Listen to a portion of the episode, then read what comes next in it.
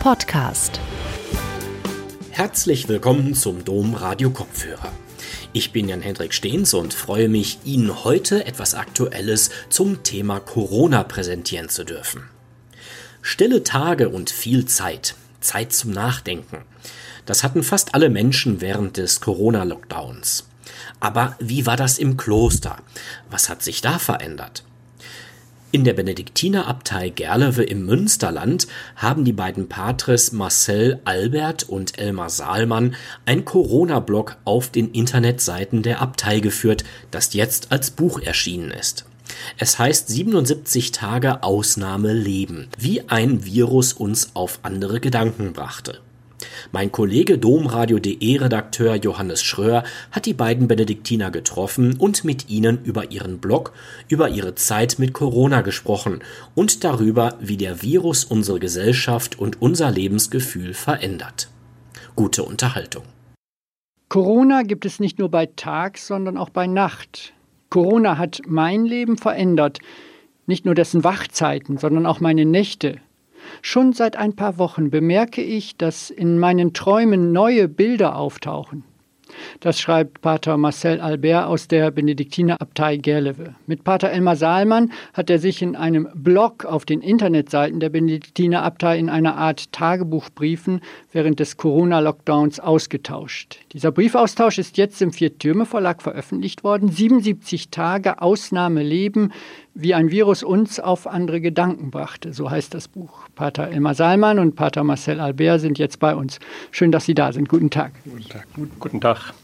Was waren das denn für neue Bilder, die in Ihren Träumen aufgetaucht sind während des Corona-Lockdowns, Pater Marcel? Eines der Bilder war durch große Städte spazieren, wo sich verschiedene Städte meines Lebens irgendwie in einer Traumstadt äh, zusammenfügten. Ein großer Fluss war in der Mitte, aber dann ähnelte es mal ein bisschen Köln, ein bisschen Wien, ein bisschen Rom. Und ich spazierte da hin und her. Das war vielleicht auch eine Antwort darauf, dass ich eben wochenlang immer nur im Münsterland auf einsamen Fahrradwegen unterwegs gewesen bin. Pater Elmar, wie war das für Sie? Also Sie haben dann einen Blog begonnen. Was hat sich im Kloster durch Corona-Lockdown verändert und warum haben Sie denn angefangen, einen Blog miteinander zu schreiben? Sie sind jetzt ja kein klassischer YouTuber oder Blogger oder Influencer, wie man das nennt. Nein, das ist weit von mir entfernt. Ich bin verführt worden von Pater Marcel, äh, der am 15. März auf mich zukam und meinte, wollen wir nicht so etwas versuchen. Und dann habe ich mich nach einigem Überlegen daran gemacht, sozusagen ein Protomodell, einen ersten Versuch niederzuschreiben, ob das so gemeint sei. Ja, und das schien zu gefallen. Und dann haben wir uns äh, auf diese Wegreise begeben. Die Zeit ändert, hat natürlich viel geändert. Sie hat uns, hat mich auch stillgelegt, insofern ich keine Auswärtsvorträge mehr hatte, die ich sonst sehr viel halte. Die Häuser waren geschlossen, also abgekoppelt von, von vielen Kontakten. Und da gibt es eine positive Stille und eine zermürbende.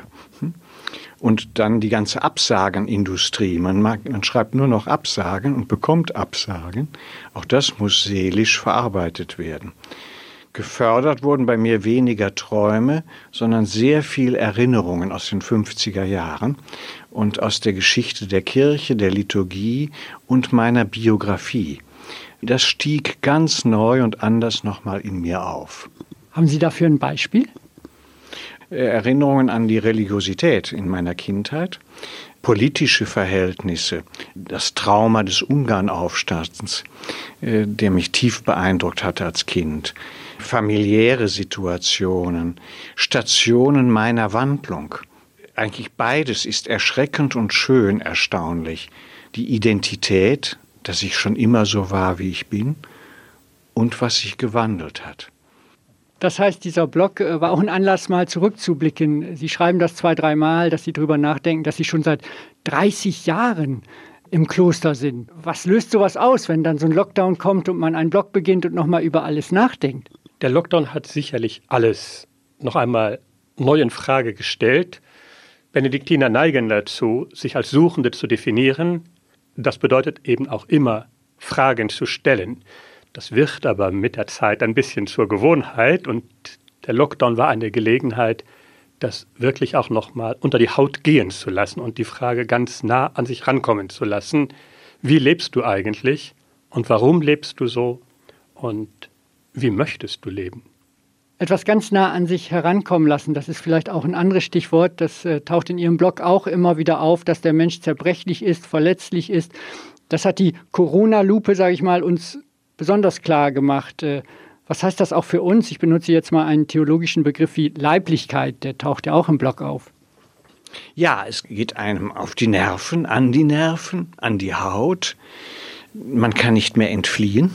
Das Leben engt sich ein und nimmt einen ein wenig in den Schwitzkasten. Und die ganze Gesellschaft ist ja auf die Probe gestellt worden. Die Firmen, die Politik und die Kirche im Großen wie auch bei uns im Kleinen. Es ist eine Feuerprobe und Pressprobe. Was ist an dir dran, wenn dir so viel genommen wird? Und da hat mir der Corona-Block geholfen, diese Erfahrung zu begleiten, zu orchestrieren und Außenperspektiven zu mobilisieren aufs eigene. Das ist auch in Ihrem Blog, taucht das auf. Die ganze Gesellschaft wurde quasi in Klausur geschickt, in eine Fastenzeit weit außerhalb und über die Osterzeit hinausgehen. Ganz sicherlich. Ich will noch einmal auf das Thema der Leiblichkeit zurückkommen. Eine der ersten Erfahrungen und liturgisch der erste Schritt, den wir Katholiken erlebt haben, noch vor dem 15. März, war ja, dass das Weihwasser abgeschafft wurde in den Kirchen. Diese kleine Geste, die uns unendlich vertraut war, die wir so oft am Tag als Benediktiner machen, sich mit dem Weihwasser bekreuzigen, entfiel plötzlich dann war das Tauf, die Tauferinnerung nur noch intellektuell. Als dann die Leute nicht mehr in unsere Gottesdienste kommen konnten, weil eben die Gottesdienste nicht mehr öffentlich gefeiert werden durften, dann war die Teilnahme digital durch einen Livestream. Da stellte sich dann die Frage, was bedeutet es eigentlich körperlich dabei zu sein? Wo ist der Unterschied zwischen digitaler Präsenz und leiblicher Präsenz? Durch den Corona-Block haben wir uns bemüht, wenigstens digital präsent zu sein.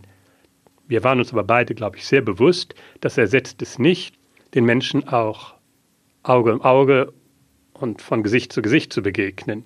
Eine der Fragen, die ich mir lange gestellt habe und immer noch stelle, ist, wird es eines Tages wieder möglich sein, den Menschen die Hände zu schütteln? Mit all dem, was das bedeutet. Das haben wir jahrzehntelang sehr nebenher praktiziert. Jetzt wird mir klar, wie gut das ist, einen Menschen tatsächlich berühren zu können. Und das hat es mit der Leiblichkeit sehr zu tun. Wir haben das auch gemerkt bei den Eucharistiefeiern, bei dem Verteilen der Kommunion. Plötzlich musste man die Kommunion in einigen Kirchen mit Zangen reichen, hinter Spuckwänden, die aufgebaut wurden. Das war etwas bizarr alles, oder? Ja, allerdings. Wir in Gerlewe haben es noch einigermaßen natürlich hinbekommen. Also ohne Mundschutz können die Leute in der Kirche sein und auch die Kommunion empfangen. Dennoch verliert sich die Aura. Aura und Leiblichkeit, Ausstrahlung, auch religiöse Ausstrahlung haben sehr viel mit leiblicher Präsenz zu tun. Und die hat sich sicher verdünnt, ist gehemmt, gefiltert, künstlicher geworden. Das macht sich im Theater, in den Künsten, in den Events, aber eben auch in der Liturgie sehr deutlich sichtbar. Und wie wir da wieder zu einem natürlichen Fluss kommen und zu einer Kommunikation, die auch Aura und Übertragung möglich macht, das steht dahin. Hm? Die Fastenzeit, die Kar- und Ostertage, die fielen in diesem Jahr in die Lockdown-Zeit, auch in die Zeit, in der Sie diesen Blog, diesen Tagebuch geschrieben haben. Äh, hat das die Bedeutung dieser wichtigsten christlichen Feiertage verstärkt, Pater Marcel? Jedenfalls verändert und auf neue Weise näher gebracht. Es war das Jahr, in dem ich mir keinen Fastenvorsatz gemacht habe, weil äh, die Buße war schon vorgegeben sozusagen und äh, das wollte ich jetzt nicht noch äh, eben vor allem das Thema der sozialen Distanz, Social Distance, steigern durch äh, Verzicht auf Kamellen oder ähnliche schöne Dinge. Die größere Zurückgezogenheit plus auch äh, die Herausforderung, jeden zweiten Tag, wir haben uns ja abgewechselt, Pater Elmer und ich im Corona-Blog, etwas zu schreiben, hat mich auch gezwungen, über die liturgischen Feiern und Feste dieser Tage noch intensiver nachzudenken als gewöhnlich und eben auch mir die Frage zu stellen, was kann ich davon den Menschen, mit denen ich im Corona-Block zu tun habe, mitteilen? Und das hat dann zwischendurch äh, überraschende Ergebnisse gebracht. Welche zum Beispiel? Also zum Palmsonntag mal ein kleines Beispiel zu sagen, fiel mir ein, dass einige Tage vorher ein Bekannter aus Berlin, der aus den neuen Bundesländern stammt, da groß geworden ist und irgendwann nach Berlin verschlagen wurde, von seinen kindlichen Besuchen im Halberstädter Tiergarten erzählte, wo der Held seiner Kindheit ein Esel gewesen ist, dessen Ruhe und Weisheit er bewundert hat. Für mich, der ich in Köln groß geworden bin, stellt sich das anders dar, weil für uns der Höhepunkt beim Kölner Zoo immer der Besuch der Lokomotive auf dem Spielplatz gewesen ist. Äh, kein Esel weit und breit. Aber dieser Halberstädter Esel erinnerte mich dann auch wiederum an den Esel vom Palmsonntag, vom Einzug Jesu. Und beide eint tatsächlich ja, dass sie keine Stars sind, sondern zurückgezogen sind, äh, sich Gedanken machen, dabei sind, und auf stille Weise dabei sind. Und da steckt vielleicht ein Stückchen Weisheit dahinter. Pater Elmar, Sie greifen da in Ihrem Blog auch sehr hoch ins Regal, sage ich mal so, sprechen von Ahnungen für die Zukunft und fragen, ob da womöglich ein anderes Ostern auf uns zukommt, also vor Ostern in dem Blog. Wie ist das gemeint? der Mensch, äh, wenn er nicht der Apokalypse und der Depression verfallen will, und das ist eine ständige Verführung, denn wir lieben kurioserweise die negative Fantasie, sind in sie leicht verschossen, macht sich ja Gedanken, ob eine so bedrängende Erfahrung nicht auch Chancen und Neuentdeckungen in sich birgt. Und das sich Totlaufen einer übersättigten, ungemein beschleunigten, mobilen, intensiven Gesellschaft bringt uns vielleicht doch auf den Gedanken, ob es nicht auch andere Rhythmen, Stilformen des Umgangs, des Wirtschaftens gäbe, was sich ja auch von der Finanz-, Migrations- und äh, Klimakrise her nahelegt. Die Pandemie ist ja nur sozusagen der letzte Baustein einer Krisenserie. Das Zusammen all dieser Ein-, Auf- und Umbrüche äh, macht uns doch nachdenklich, wie es auf der übervölkerten Erde weitergehen könnte und ob nicht neue Formen der Askese, aber auch einer geleichterten Lebenspraxis uns äh, locken könnten. Aber tut es das wirklich? Das sind ja nicht Dinge, die wir aus Einsicht tun, sondern aus Zwang. Sie sind ganz in der Nähe von Coesfeld, wo es diese äh, Fleischindustrie gibt. Da hat man jetzt das Gefühl, alles ist genau wie vorher. Also die Menschen machen da weiter, wo sie aufgehört haben und von wegen neue Askese. Kann so sein. Dennoch wandelt sich ja Geschichte. Hm? Äh, die Geschichte nach dem Zweiten Weltkrieg ist eine andere in Europa als vorher. Hm? Äh, wir haben gelernt, auf Europa zu setzen und äh, einen anderen demokratischen Politikstil gefunden. Und ich sehe schon politische Wandlungsenergien, die am Werke sind. Und für die Kirche noch mehr. Es ist offenkundig, dass etwas im kirchlichen System implodiert. Und das wird jetzt durch Corona noch einmal beschleunigt werden. Und das uns drängen wird, andere kirchliche Gesellungsstile und Formen zu finden, die vielleicht der demokratischen Gesellschaft näher lägen. Wer weiß. Pater Marcel, Sie schreiben am 11. April, hier in Gerlewe ist es ein stiller Tag, viel Zeit viel Zeit zum Nachdenken.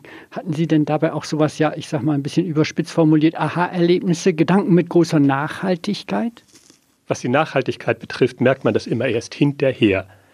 Wir haben ja den Corona-Block am 15. März begonnen, als wir vom Bistum die Auflage bekamen, vom Bistum Münster den Hinweis bekamen, die Auflage bekamen, die öffentlichen Gottesdienste in der Kirche so nicht mehr durchzuführen, dass die Menschen nicht mehr in die Kirche hinein dürfen während der Gottesdienste. Und wir haben den Corona-Block beendet zu Pfingsten, als bereits die ersten Lockerungen in Kraft traten und man den Eindruck hatte, die Welt kehrt wieder in ihre gewohnte Normalität zurück. Darüber haben wir viel nachgedacht, Pater Elmer und ich, und diskutiert, ob das der richtige Zeitpunkt ist, ob nicht die Zeit, die damit begann, vielleicht auch ihren Sinn hat als Zeit der Neuorientierung und des Weiterlebens in Unsicherheiten. das bestätigt sich ja eigentlich im Augenblick. Wir sind aus Corona noch lange nicht raus. Unter dem Aspekt, da entsteht etwas Neues, ist das vielleicht sogar zu begrüßen. Wäre am 1. Juni alles vorbei gewesen, wäre, glaube ich, Deutschland innerhalb von anderthalb Wochen äh, in den Februarzustand zurückgekehrt und alles wäre gewesen wie vorher und man würde sich nur noch blass in Zukunft daran erinnern.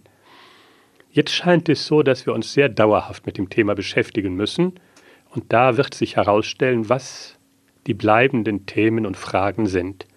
Und ich glaube schon, dass diese Frage von Nähe und Distanz, von Verletzlichkeit und eben auch der Suche nach neuen Formen des Zusammenlebens und auch des Zusammenkircheseins eine große Rolle spielen werden. Pater Elmer, welche Rolle spielt denn Gott in der Corona-Krise? Natürlich fragen sich viele, was macht Gott da mit uns? Was fällt ihm ein? Warum beschützt er uns nicht besser? Nun, die Frage stellt sich ja bei jedem Unglück.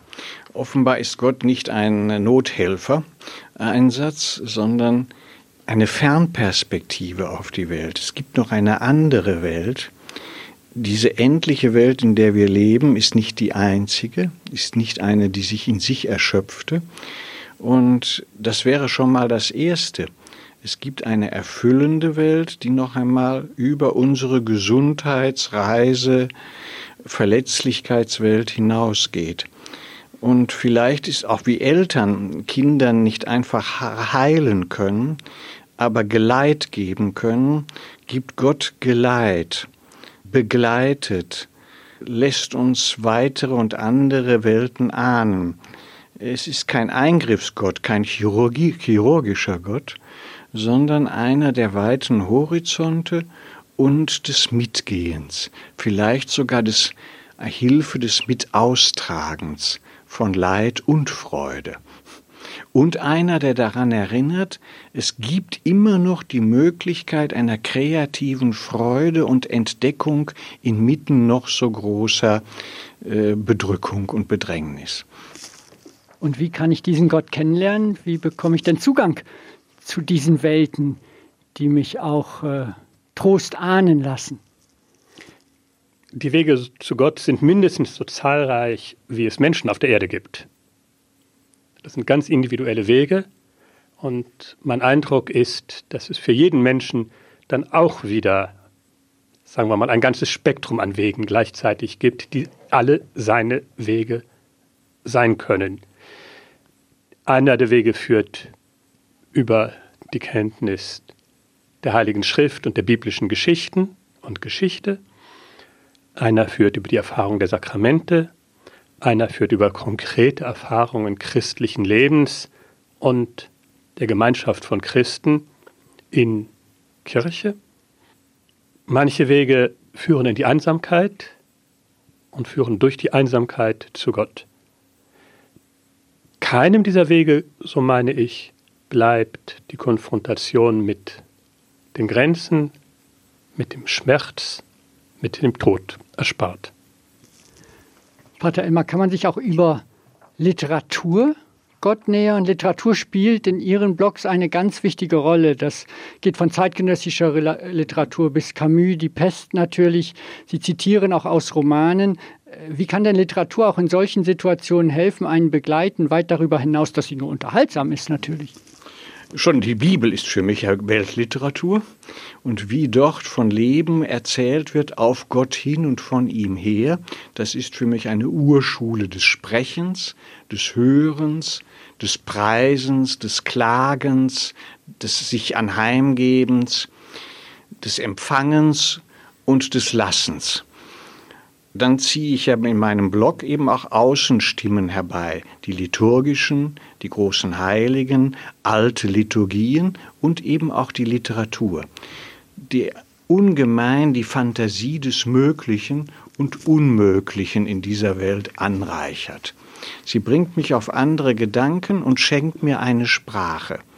Sie hilft, dem Unsäglichen und Unsagbaren Sprache zu geben und damit Herz, Weltanschauung, Fantasie zu weiten. Ich könnte gar nicht auf Literatur verzichten.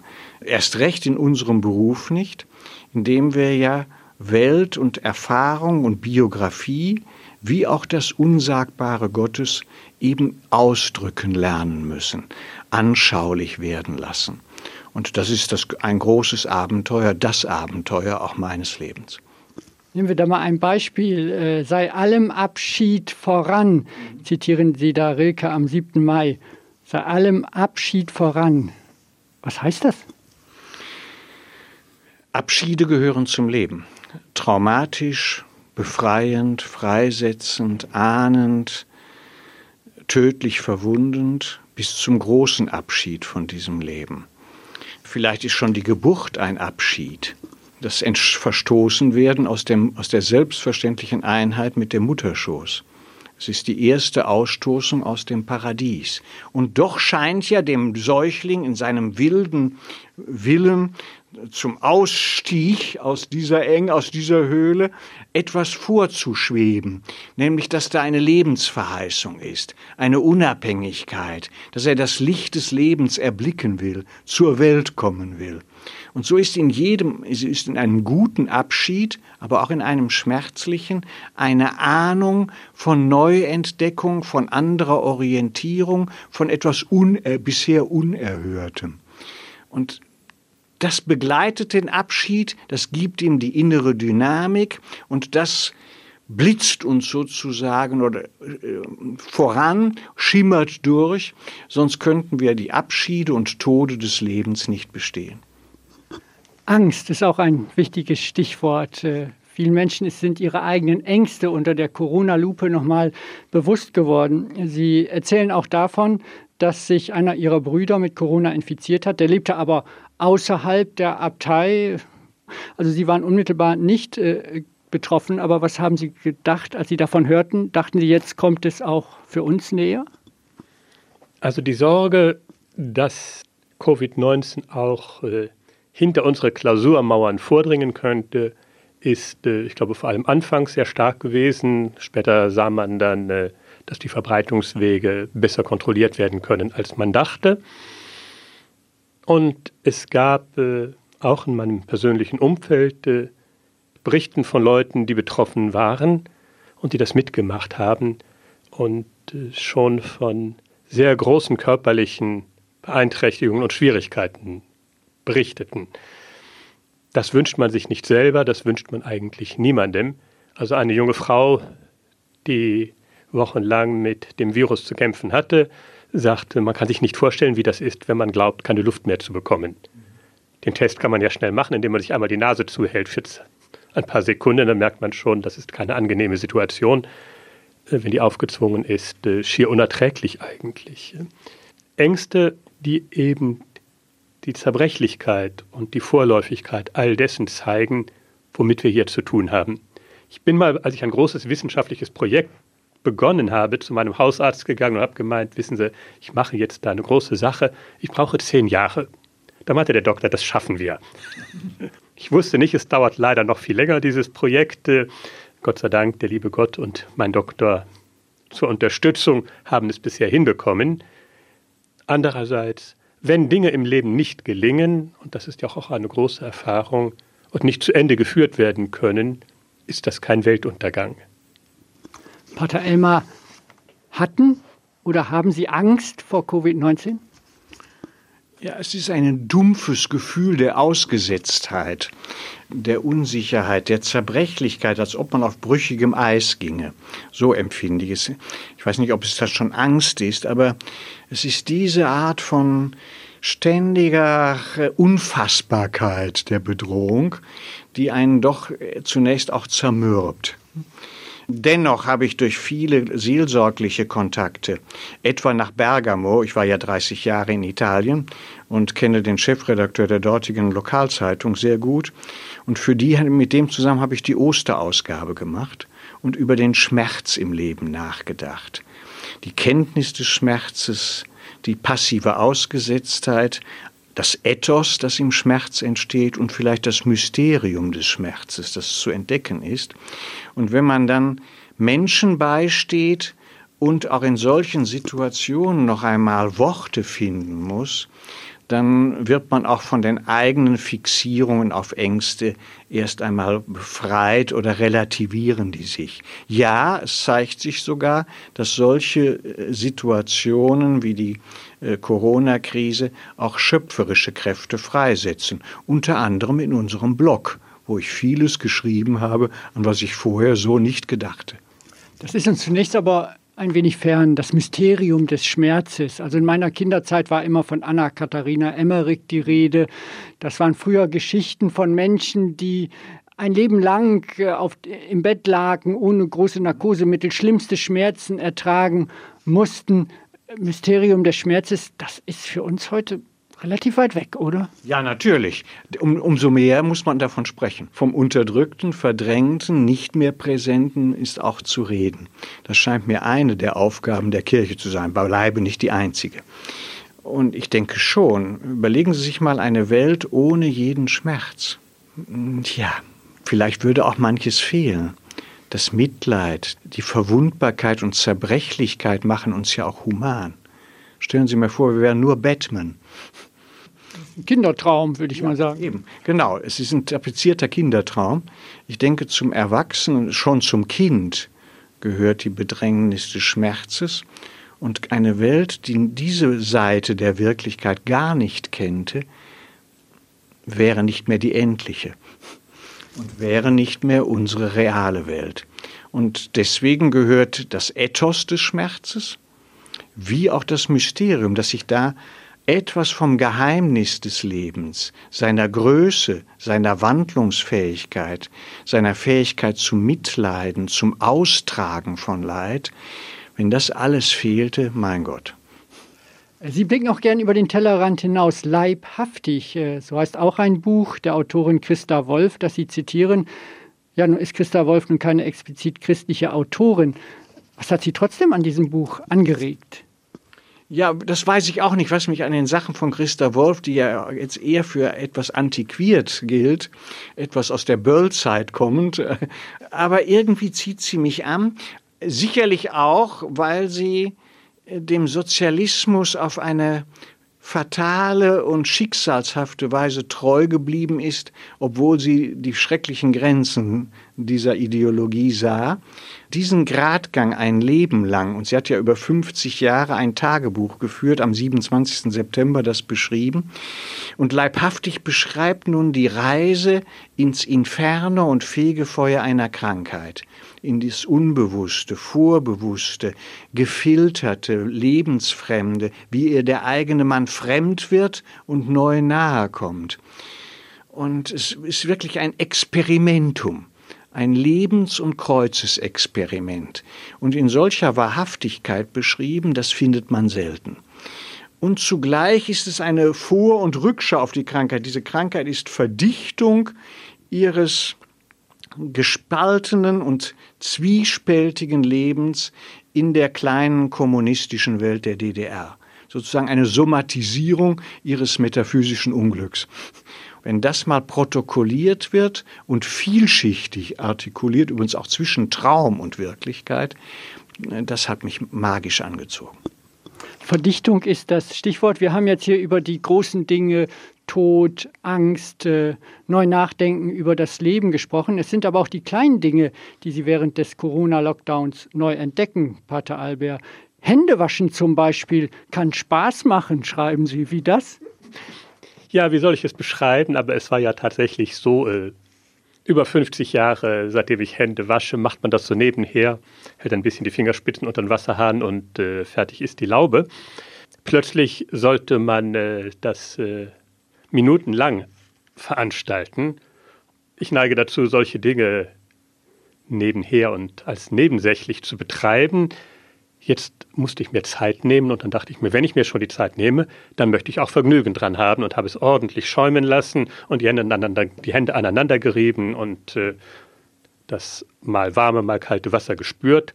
Dann wurde es doch zu einem Vergnügen, sodass man an der kleinen Geschichte schon merken kann, man kann quasi aus jeder Situation im Leben auch etwas Schönes herausfiltern, und sich an ganz vielem freuen, was man oft genug einfach übersieht. Oder zwei Vaterunser beten, während man die Hände wäscht. Auch das ist eine Möglichkeit. Äh, dann muss man schon eine gute Art finden, das Vaterunser zu beten und es nicht nur als äh, Zeiteinheit betrachten. Wie ist das nun? Was bleibt jetzt? Äh, Corona ist noch da, aber voraussichtlich gibt es Anfang kommenden Jahres einen Impfstoff. Man weiß das aber noch nicht so genau. Und dann, ja, dann rangieren wir zurück in die Gleise unseres alten Lebens. Alles wird wieder wie vorher oder nicht? Ich glaube nicht. Und ich glaube das deswegen nicht, weil, um jetzt nur im Hinblick auf unsere Kirche zu sprechen, in dieser Corona-Zeit viele Initiativen aufgebrochen sind. In Familien, im Leben von Einzelnen, in Gemeinden, die man nicht wieder rückgängig machen kann. Dass Menschen initiativ geworden sind und sich Formen von Gottesdiensten ausgedacht haben und damit experimentiert haben, die ihnen in diesem Moment geholfen haben.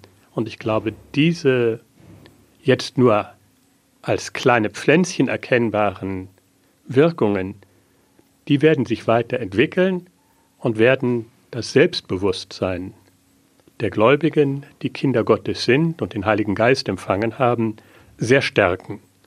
Davon kann unsere Kirche und kann die Lebendigkeit unserer Kirche nur profitieren. Das klingt jetzt sehr optimistisch, äh, Pater Elmar. Äh, viele Leute sagen ja, die Leute gehen jetzt, können nicht alle in den Gottesdienst. Gerade die Älteren sind auch vorsichtig.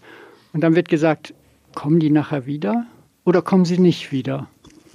Das wissen wir nicht, aber solche einschneidenden Erfahrungen und Begrenzungserfahrungen hinterlassen immer Spuren, Narben und auch sind unwiderruflich. Äh, da geht sicher etwas verloren. Es ist Teil des Schrumpfungs- und Krisenprozesses der Kirche in ihrer jetzigen Verfasstheit. Und da werden auch schmerzliche Einschnitte geben. Äh, Im institutionellen, im finanziellen, im spirituellen, auch im Verlust vieler Menschen, die der Kirche den Rücken kehren oder einfach neutral geworden sind. Merken, wir brauchen im Grunde das Ganze nicht. Also es wird auch die, der, der, der Agnostizismus, das äh, Religionsferne noch weiter beschleunigt, denke ich. Dass es dann auch den anderen Effekt gibt, sozusagen keimende Krokusse in der Spätwinterlandschaft, äh, Frühlingserwachen, Entdeckungen von anderen Riten, von anderen Formen der, Sozial der Sozialisierung von Kirche äh, von Weltkirche, das schließe ich nicht nur nicht aus, sondern das ist sicher, wird so sein. Ob wir dem dann Raum geben und wie, das ist dann die andere Frage.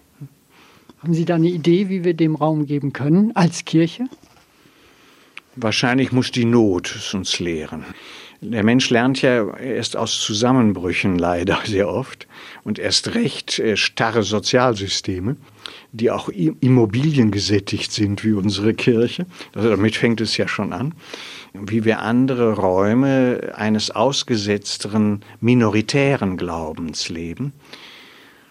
Ob wir das hinkriegen, wahrscheinlich muss die Not es uns lehren. Und dann ist es eine selige Not. Wie können wir dem Raum geben, auch als Kirche, also ganz alte Formen. Äh, Pater Elmar sprach von seiner Jugend. So funktioniert es nicht mehr. Glaube, Kirche, Religion quasi als Einheit. Nicht? Das hat sich sehr stark individualisiert. Die Menschen suchen sehr persönlich äh, nach einer Form von Spiritualität. Yoga ist im Angebot, andere Formen gibt es. Kirche ist da eine unter vielen Anbietern. Wie kann Kirche dem Menschsein und dem Menschen nachgehen und bei ihnen sein? Was kann sie ihr anbieten? Vorweg gesagt, ich glaube nicht, dass das Ziel ist, die Menschen wieder sonntags um 10 Uhr in den Gottesdienst zu bekommen. Dann wären wir ja wieder da, wo wir im Januar und Mitte Februar aufgehört haben. Raum geben ist zuallererst einmal ganz elementar zu verstehen. Räume öffnen. Papst Franziskus spricht von der offenen Kirche, Kirchenräume und kirchliche Räume, denen, die darin Gott suchen möchten, auch zugänglich zu machen. Die Kirchen nicht den ganzen Tag geschlossen halten, sondern offen halten und in den Kirchen vieles möglich machen. Das wäre schon ein allererster und sehr wichtiger Schritt. Raum geben, Bilder geben, Worte geben, Melodien vielleicht, alte Erfahrungen und auch die Rituale. Allerdings nicht, indem wir den Leuten die Rituale vorschreiben, sondern indem wir den Menschen die Rituale hinhalten und sie damit leben lassen und damit weiter experimentieren lassen. Vielen Dank, Pater Elmar Saalmann, Pater Marcel Albert aus der Benediktinerabtei Gerlewe. Vielen Dank für das Interview und vielen Dank für das Buch, das jetzt Ihre Blog-Einträge aus der Corona-Lockdown-Zeit sammelt und veröffentlicht. Erhellende Gedanken sind das, inspirierend und unbedingt lesenswert. 77 Tage Ausnahmeleben, wie ein Virus uns auf andere Gedanken brachte, so heißt das Buch. Es ist im Vier-Türme-Verlag erschienen. Das Buch hat 173 Seiten, kostet 16 Euro. Dankeschön. Ganz schönen Dank. Domradio Kopfhörer. Weitere Informationen finden Sie auf domradio.de.